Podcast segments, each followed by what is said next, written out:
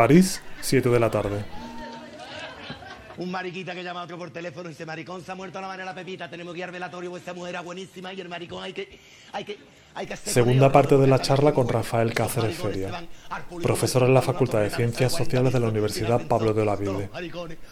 Al contrario que en otras regiones, el mariquita en Andalucía ha gozado de cierta visibilidad. Su figura ha formado parte del acervo social de numerosos pueblos y ciudades. Sin embargo, ¿qué límites ha tenido esta más que relativa aceptación? ¿Qué precio han tenido que pagar a lo largo de los años los mariquitas del sur?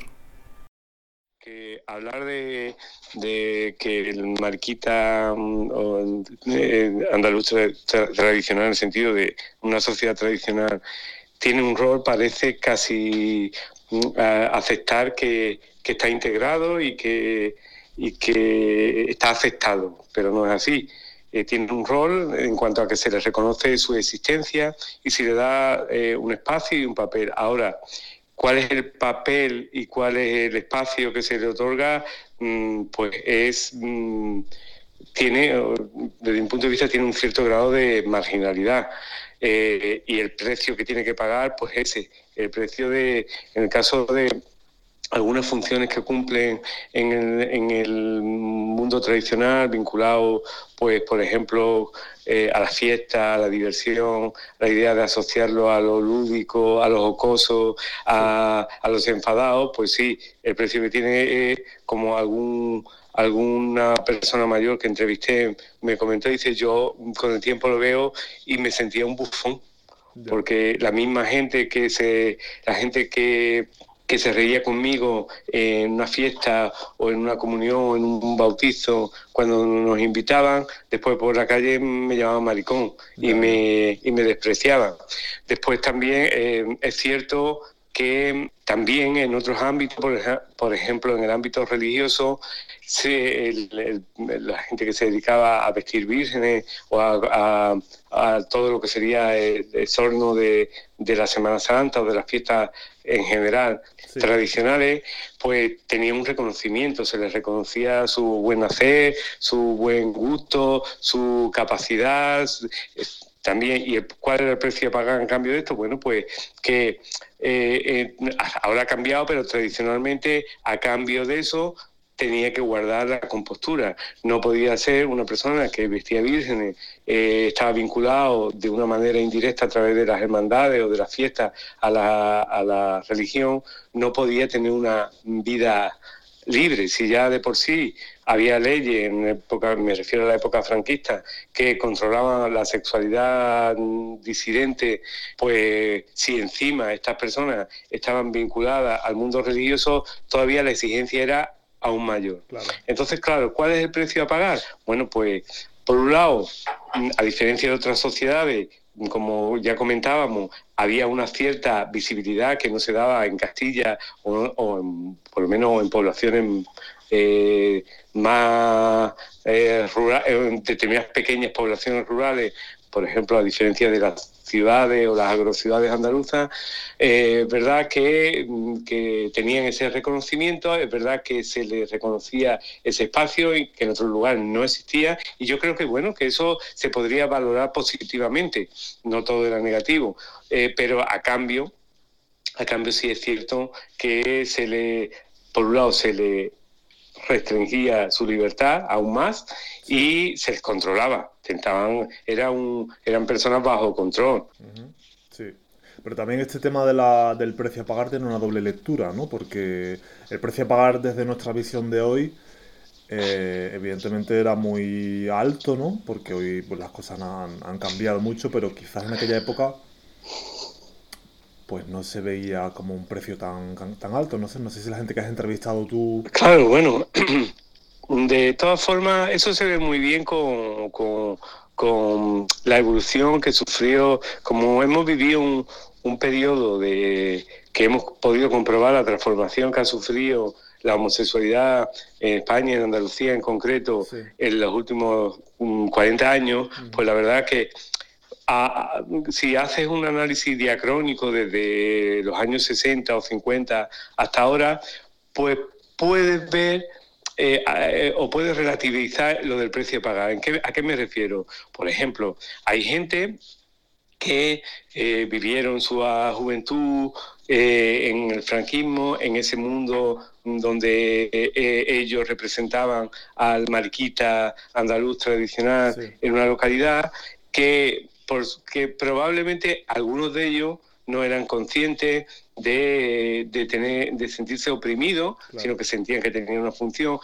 Pero muchos de ellos, después, cuando tuvieron la oportunidad de conocer otras realidades, de emigrar a grandes ciudades, de vivir incluso en la propia sociedad la evolución de las leyes y la permisibilidad, pues hacen un análisis crítico de su pasado. O sea que mm, yo no te, yo te diría que es relativo, pero no tanto por un juicio de valor si era tan eh, negativo o no, sino porque va a depender cómo lo, cómo lo han vivido.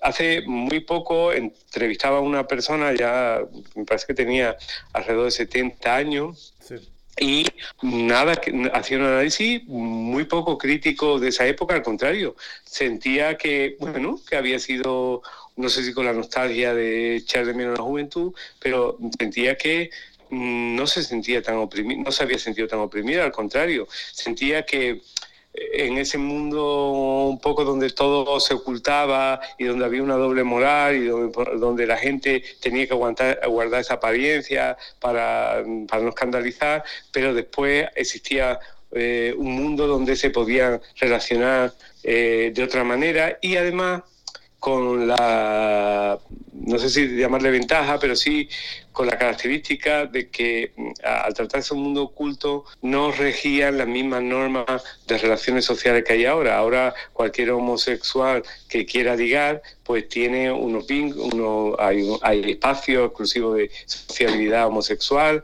hay aplicaciones. En otra época, donde en el mundo mm, cerrado, donde eso no, era posible, eh, pues había un, un mundo de relaciones ocultas y en ese mundo de relaciones ocultas, pues entraba algo muy típico, que eran las relaciones con heterosexuales, que no digo que hoy no existan, siguen siendo, existiendo, pero de una forma mucho más... Mm, como más definitoria para la gente. Entonces, mucha gente echa de menos pues que tenía relaciones con hombres casados de su pueblo o de su ciudad, o que la gente cuando ligaba eh, pues miraba menos eh, la ropa que llevaba puesto o el aspecto físico, porque no, dejamos, no, podemos olvidar, generalizando que hoy día uno de los grandes mm, problemas que tiene determinadas, o determinadas homosexualidades es el problema de de la sobrevaloración de la juventud, la sobrevaloración del cuerpo, la sobrevaloración del físico.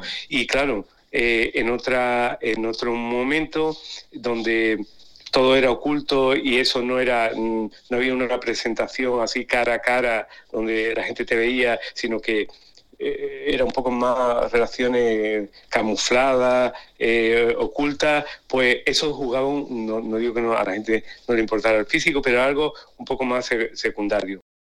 A la pregunta que me hacía, eh, lo, de, lo relativo que era ese precio a pagar, pues depende cómo se valore. Yo te decía, hay gente que valora todo ese mundo del ocultamiento, de poder tener relaciones con gente que oficialmente no era homosexual, de un reconocimiento público por su labor, como lo veían, pues lo han llevado bien, dependiendo de los contextos. Hay gente que ya en su momento, desde el principio, lo llevó mal por su carácter, por su propia personalidad, y, lo vivió mal y, se sintió oprimido, y de hecho, mucha gente, mm, yo me cito los años 50, pero podríamos irnos más atrás. Hay un, un proceso de migración de mariquitas andaluces a Cataluña muy fuerte. Ah, y, no, y, no, es casual. Eh, tiene que ver con toda la inmigración eh, andaluza, mezclado con todos los temas económicos por los cuales desde los años 50 empiezan a emigrar andaluces a Cataluña o, más adelante al País Vasco, pues hay también van muchos homosexuales, que ahí se entremezclan evidentemente razones económicas como eh, las de los otros obreros o de otros trabajadores, pero también razones sexuales, hay exiliados sexuales. Y si hay exiliados sexuales es porque hay gente que no se siente cómoda. y después una tercera posición, la gente que en su momento, bueno, era lo que había, lo aceptaba y no le parecía ni malo ni bueno, pero conforme ha visto avanzar la sociedad y cambiar, pues han tomado una posición crítica. Y ya, bueno, lo que antes les parecía eh, habitual, normal y aceptable, ahora lo, lo ven de una manera mucho más... Sí, ha habido una evolución, ¿no? Sí, sí. Muy bien. Tú en tu artículo Los Mariquitas del Sur hablas del aljarafe sevillano. ¿Qué pasa en los pueblos del aljarafe? La homosexualidad siempre se ha utilizado como, como un elemento estigmatizante. Casi siempre los homosexuales son los otros. En el siglo XVII eh, los españoles eh, tildaban a los italianos de afeminados y poco hombres. Eh, todos los vicios sexuales le caían a los indígenas eh, norteamericanos, iba a decir norteamericanos, americanos en general, más bien de América del Sur, los españoles en todas las crónicas a, los, a los indios los ponen como depravados y ya no solo por la homosexualidad, por muchas cosas. Eh, la homosexualidad siempre ha sido una etiqueta que se le pone a los otros, como un estigma, ¿no? los homosexuales son los otros. Claro, y entonces es muy frecuente que mm, entre pueblos, entre localidades, ya nos situamos a otro nivel, a nivel andaluz y a nivel local, eh, haya localidades que los pueblos al lado lo consideran como donde hay muchos homosexuales. El caso de Cádiz, por ejemplo, eh, o el caso de algunas poblaciones costeras de Huelva, em, donde se considera eh, que hay muchos homosexuales. En el caso de, Sevilla, determinados pueblos de, la Jarafe, por ejemplo, Castilleja de la Cuesta.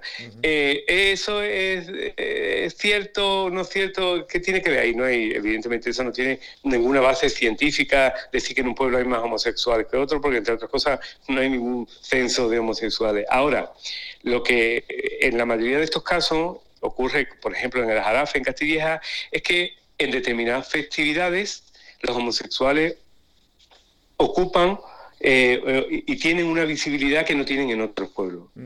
Por ejemplo, en el caso de las hermandades, sobre todo en muchas poblaciones andaluzas occidentales, de, Andalucía occidental, que muchos pueblos están divididos en dos hermandades, en dos mitades eh, religiosas o dos mitades rituales, en esos casos, en muchos pueblos de eso, mm, la rivalidad mm, se manifiesta a través de, los homosexuales.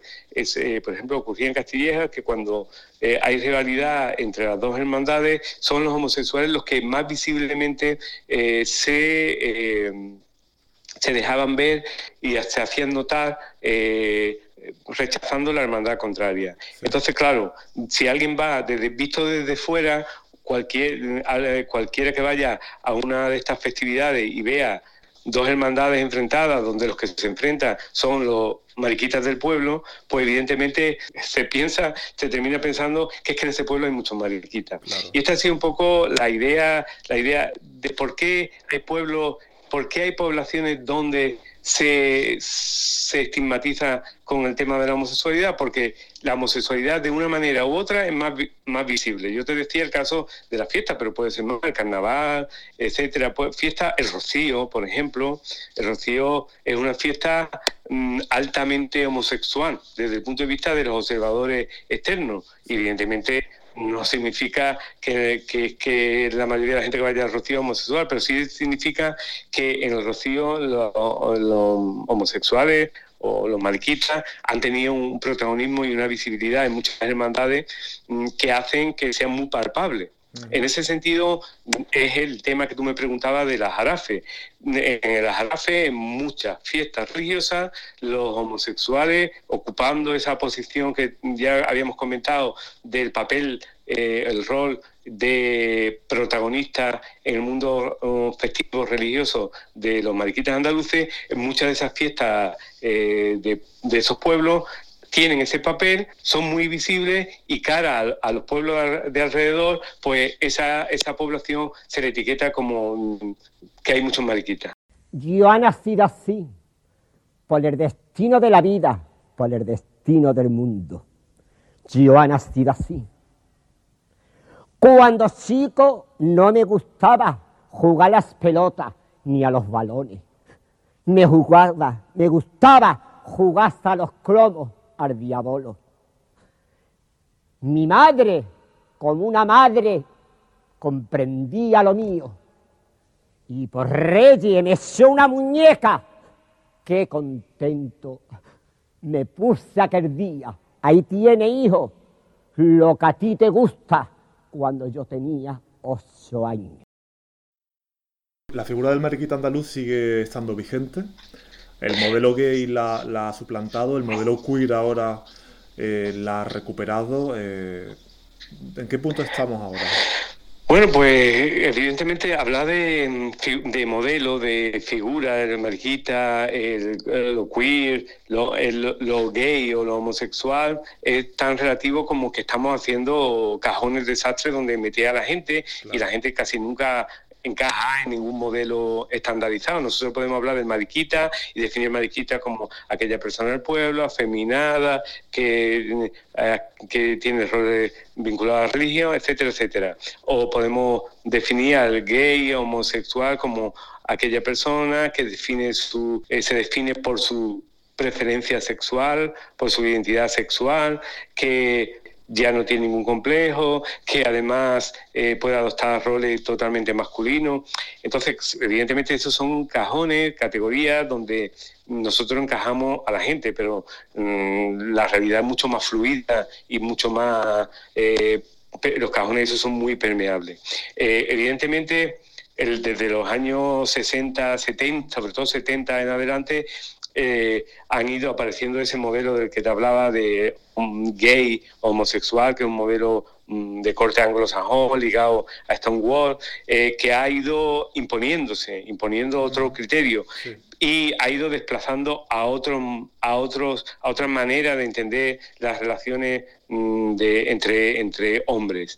Y, y, en muchos casos pues lo ha sustituido totalmente. Pero es un proceso de hibridación, es un proceso que no siempre llega a un modelo y sustituye al otro, sino que son dos modelos que se solapan y encuentran eh, encontramos gente porque ahora mismo hay gente que viste vírgenes en una hermandad pero se casa por la iglesia algo que sería hubiera sido impensable en, o hace ostentación de su homosexualidad sin ningún tipo de problema y eso sería algo impensable en, en, otro momento donde había que guardar la forma para poder eh, cumplir ese rol. Podemos encontrar gente que puede ser ultra religiosa, vinculada al, mundo religioso, eh, cumplir muchos papeles de los tradicionales de homosexual, y a la, pero a la vez tener una actitud eh, militante con, con, respecto a la homosexualidad. Entonces yo creo que hay como una hibridación.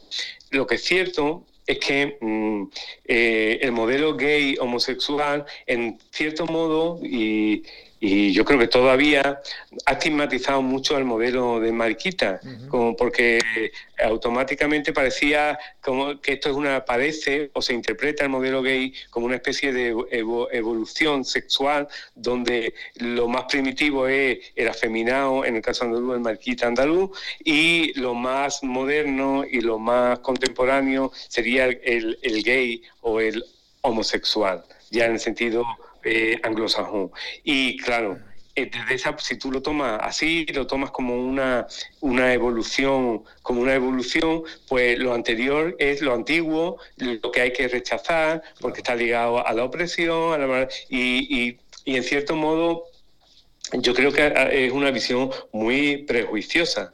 Probablemente eh, la aparición de lo queer, del modelo queer, como opuesto, no como, como por lo menos crítico con el, con el modelo LGTBI, el modelo surgido de Stonewall, le vuelve a dar cabida al mariquita en el sentido que, bueno, mm, es otra manera de expresar la identidad sexual, otra manera de, expresar la libertad personal y, no todo el mundo tiene que ser el, eh, el oso, o no todo el mundo tiene que ser el que va a la última moda, o todo el mundo no tiene que, no tiene que ser uno eh, homosexual ultramasculino, ni todo el mundo tiene que ser mm, vestido de una determinada forma. Lo queer ha venido un poco a liberar eso, en el sentido a, a desencorsetar la homosexualidad como un modelo único, como si fuera eh, ser tener una identidad sexual o tener una preferencia sexual o simplemente que, por generalizar, que a alguien le gusten los hombres, eh, se interprete que hay, hay, un único modelo a seguir. Vamos a ver, una cosa es la identidad sexual y otra cosa es cómo se construye esa identidad. Y hay muchas formas. La de ser eh, homosexual en un contexto tradicional, digamos, al mariquito andaluz era una, la, que aparece ligado al capitalismo, a la revolución industrial a la evolución del capitalismo a, partir sobre todo de la Segunda Guerra Mundial y, que termina con Stonewall, la aparición del movimiento LGTBI, eh, es otra y, el, y los queer ligados ya a la pandemia de SIDA y a, a partir de los años 90 es otra. Y son modelos y probablemente eso va a seguir evolucionando. Y, y evidentemente todo eh, todas esas maneras de, ser homosexual, de interpretar la homosexualidad, de vivir las relaciones entre hombres, son formas que, se entremezclan y, se hibridan. Yo no diría aquí, por ejemplo, pues a alguien de fuera le, podrá seguir chocando que alguien mm, que sea mm, activista, que sea crítico, mm, vista vírgenes, por ejemplo. ¿no? Pero también como le choca a alguien de fuera que alguien que sea de izquierda, eh, crítico, pertenezca a una hermandad.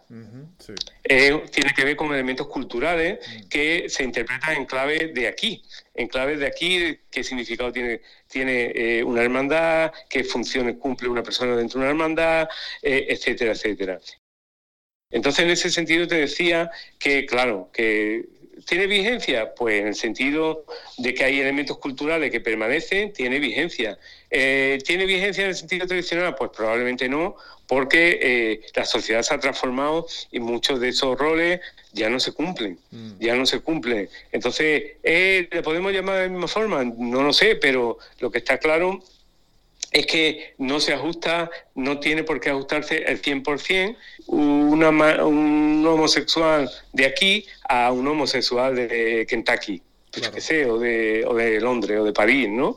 Pues imagino, y, y no, es, no es lo único, hay otra manera de, homosexualidades en otros espacios, en otros sitios, más allá de Andalucía o más allá de Europa o más allá de... Hay otra manera de vivir que tienen otras funciones, otros roles y, eh, y probablemente coexisten, ¿no? Porque si no, lo tomaríamos como una especie de determinismo de que vamos hacia una sociedad donde el homosexual tiene que ser esto. Mm. Pues eh, la homosexualidad es cambiante. Sí, sí, sí, claro, como todo. Y eh, eh, por último ya, la, eh, la, figura del mariquita andaluz creo que actualmente se, mm, se reivindica en, en, cierto, en ciertos ámbitos, ¿no? Pero también creo que existe el peligro de, de, que se convierta en una figura un poco romántica, ¿no? Un poco de banalizar esta figura, ¿no? ¿No crees que hay ese, ese riesgo? Bueno, hay ese, vamos, ese riesgo no, es que lo hay, es que ya, mm, eso ha sucedido ya. El, el mariquita andaluz es una figura folclorizada y ha cumplido, eh, ha cumplido esa función de folclorizar. Curiosamente, casi siempre cuando se define una, una cultura, un grupo étnico, a través de la cultura, casi siempre los que se toman como representantes de lo de, esa cultura suele ser lo femenino y en el caso de la homosexualidad, como está eh, de, la, de los marquitas que han estado tan ligados a lo, a, femenino, pues han cumplido esa función. Estoy pensando, por ejemplo, en los muches, el grupo este étnico zapoteca, donde hay hombres que se visten con los trajes tradicionales eh, de la cultura muche y es como ellos son como los representantes de la cultura muche y son homosexuales. Pues en ese sentido yo creo que que cuando se toma eh, el mariquita andaluz como un elemento eh, representativo de lo andaluz, de la tradición, de, la estética, del sentido del humor, pues evidentemente se está folclorizando, porque se está, se está dejando de lado la otra cara, que la cara es de la opresión, de la no aceptación de la homosexualidad. Y claro, eso es el peligro, cuanto más distancia hay, pues más peligro hay de que eso ocurra. Yo creo que ha ocurrido ya que ya eh, sigue cumpliendo el rol ese de, de, utilizarse como representante de, lo andaluz. Pero con el, cuanto más tiempo pasa, eh, más. Por eso yo creo que también es conveniente y, y no se trata de demonizarlo, demonizar nada, pero sí es conveniente ser, ser crítico ver la doble cara que tiene esa figura, una doble cara de, si quiere, estética, artística, religiosa, eh, humorística, lo que tú quieras, pero a la vez ver ligado también, pues, la opresión, la falta de libertad sexual, mm, el considerarlo eh, la infravaloración, mm. etcétera, etcétera.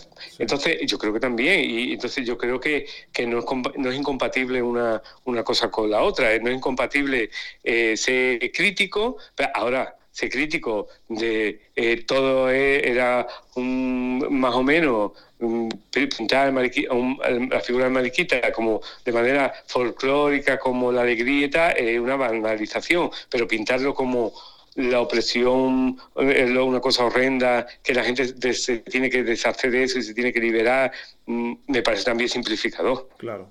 Y sí, yo creo que, bueno, ya me llama mucho la atención que algunos, algún conocido periodista sevillano eh, que escribe sobre la ciudad y sobre Andalucía en general, mm, mm, haga una crítica enorme de los homosexuales, del lobby homosexual en la actualidad, mm. de la visibilidad de la homosexualidad en la actualidad, como una crítica de que los homosexuales están en todas partes, está, y después alabe a la figura de el Mariquita que iba al Rocío, la Narda que retrata eh, Murube em, eh, en su obra, la, etcétera, etcétera, lo alaba como es, esto era la homosexualidad cuando, cuando existía la figura de Mariquita que estaba aceptada y no hacía daño a nadie. Mm. Eso es una, esa es la visión folclórica. Claro. Porque, porque, muy bien, tú puedes, tú puedes decir que en la época franquista iban miles de homosexuales al Rocío, bien, y que un pintor vestía la Esperanza de Triana en los años 30, muy bien, pero ¿y qué? Eso, una, eso es una parte, pero también eh, Rodrigo Ojeda eh, sufrió represión por ser homosexual y a la vez vestía la Macarena y a la vez fue el gran impulsor de la Hermandad de la Macarena y de la renovación estética de la Semana Santa Sevillana. Por, estupendo, pero a la vez tuvo que aguantar las presiones por ser homosexual. y, entonces yo creo que no está reñida una cosa con la otra, pero no se puede caer en el sentido que tú me preguntabas, en la folclorización de era una maravilla y era un mundo feliz, ¿no? Claro. Tú tienes una frase que me gusta mucho que, que dices que el mariquita en Andalucía siempre se ha movido entre la represión y cierta aceptación, ¿no? Siempre ha estado entre, esas dos, entre esos dos extremos, ¿no? Me hablabas, por ejemplo, de, de, en Cádiz como la petróleo o la salvadora actuaban y después venía la policía, entonces los vecinos, los vecinos las las metían en sus casas para que la policía no la. ¿no? O algo así, ¿no? sí, sí, también, y, no solo en Cádiz. Yo leyendo sobre el carnaval, de, con, mi trabajo sobre la represión en Andalucía, leyendo sobre el carnaval en Córdoba era exactamente igual. Mm. En, el centro de Córdoba se celebraba el carnaval ilegalmente y el, el, el, centro de el centro de ese carnaval eran varios mm, en aquella época no transexuales sino travestis sí y evidentemente la policía hacía actos de presencia, bueno, yo no sé si de manera real o por lo menos el paripé de que iban a reprimirlo, de que iban a acabar con aquello, eh, los, los, travestis corrían y se refugiaban en, casa de los vecinos. Mm. Porque los vecinos eran gente con los que convivían todos los días y mm. estaban habituados a, a, ellos, ¿no? Entonces, claro, ese era el mundo que evidentemente yo no, sé si en toda Andalucía se daba, pero en muchas ciudades y en muchos pueblos se daban, pero a la vez muchas de esa gente pues acababan en el cuartelillo o les pegaban una paliza mm. o, o los ridiculizaban algunas veces incluso los, sus propios vecinos. Entonces, es ese, yo creo que esa doble... ¿Qué diferencia hay con otras sociedades entre comillas, tradicionales, donde existían las figuras del afeminado, pues que muchas de ellas, ese los afeminados estaban ocultos. No tenían ni ningún tipo de aceptación, simplemente no existían. Sí. Y en Andalucía sí existía, pues. Y en Andalucía en mucho, era muy, era muy eh, probable, por eso yo te comentaba que mucho, mucho eh, hubo una gran emigración de homosexuales o de, de mariquitas desde, desde Andalucía a Cataluña, sobre todo Barcelona, que evidentemente era otro, un centro de libertades en el sentido de que allí se movía el, el barrio chino, eh, se movía, había espacios donde la gente podía expresar, había cabaret donde la gente podía actuar y las cárceles, cuando se empezó a aplicar la ley de vago y maneante, la ley de peligrosidad social posterior, las cárceles de Barcelona estaban llenas de mariquitas andaluces. Mm, y cuando digo lleno, mm, mm, yo no he hecho ninguna estadística, pero por lo, que he leído, eh, los testimonios que me han dado, eh, que, de, informantes que, he entrevistado y, algunos testimonios escritos, pues eran muchos más, probablemente la mayoría eran eh, andaluces, no los únicos, pero eran la mayoría, y tenía mucho que ver con esa visibilidad, que era la figura del el afeminado, que se expresaba libremente, que se, si no se travestía se ponía elemento femenino, lo hacía el blanco perfecto de la policía y sobre todo luego los que todos que se dedicaban al mundo del artisteo, porque no hay que olvidar que el blanco del de franquismo, eh, de la ley de vago y madeante y después de peligrosidad social fueron los, los afeminados. Hmm, porque la homosexualidad, como me parece que comentábamos otra vez, la, en las prácticas sexuales la mayoría de veces transcurrían en el ámbito privado y al menos que hubiera una denuncia, eso ni se contemplaba, pero la expresión del género, de, eh, eh, en la vía pública, en las calles, en las fiestas, era algo muy palpable, muy visible. Y eso era lo que, ese era el indicio, sobre todo, que llevaba a, que llevaba a, la persecución y al encarcelamiento. Y en este sentido, como en Andalucía había una tradición, un, cierto grado de aceptación en muchas localidades de, gestos, manera y estética afeminada, pues eso trasladado a, otros contextos, pues eran el blanco perfecto de la policía. Los años pasaron y la muñeca la sigo teniendo como el primer día. Me hice yo, dice hijo, ya eres mayorcito, puedes coger lo que a ti te gusta. Yo soy así, me da igual porque en esta vida, en cada casa hay un cuadro de. Y todas, todas las que critican, que se callen las lenguas, porque en su casa, en cada casa, hay un cuadro de.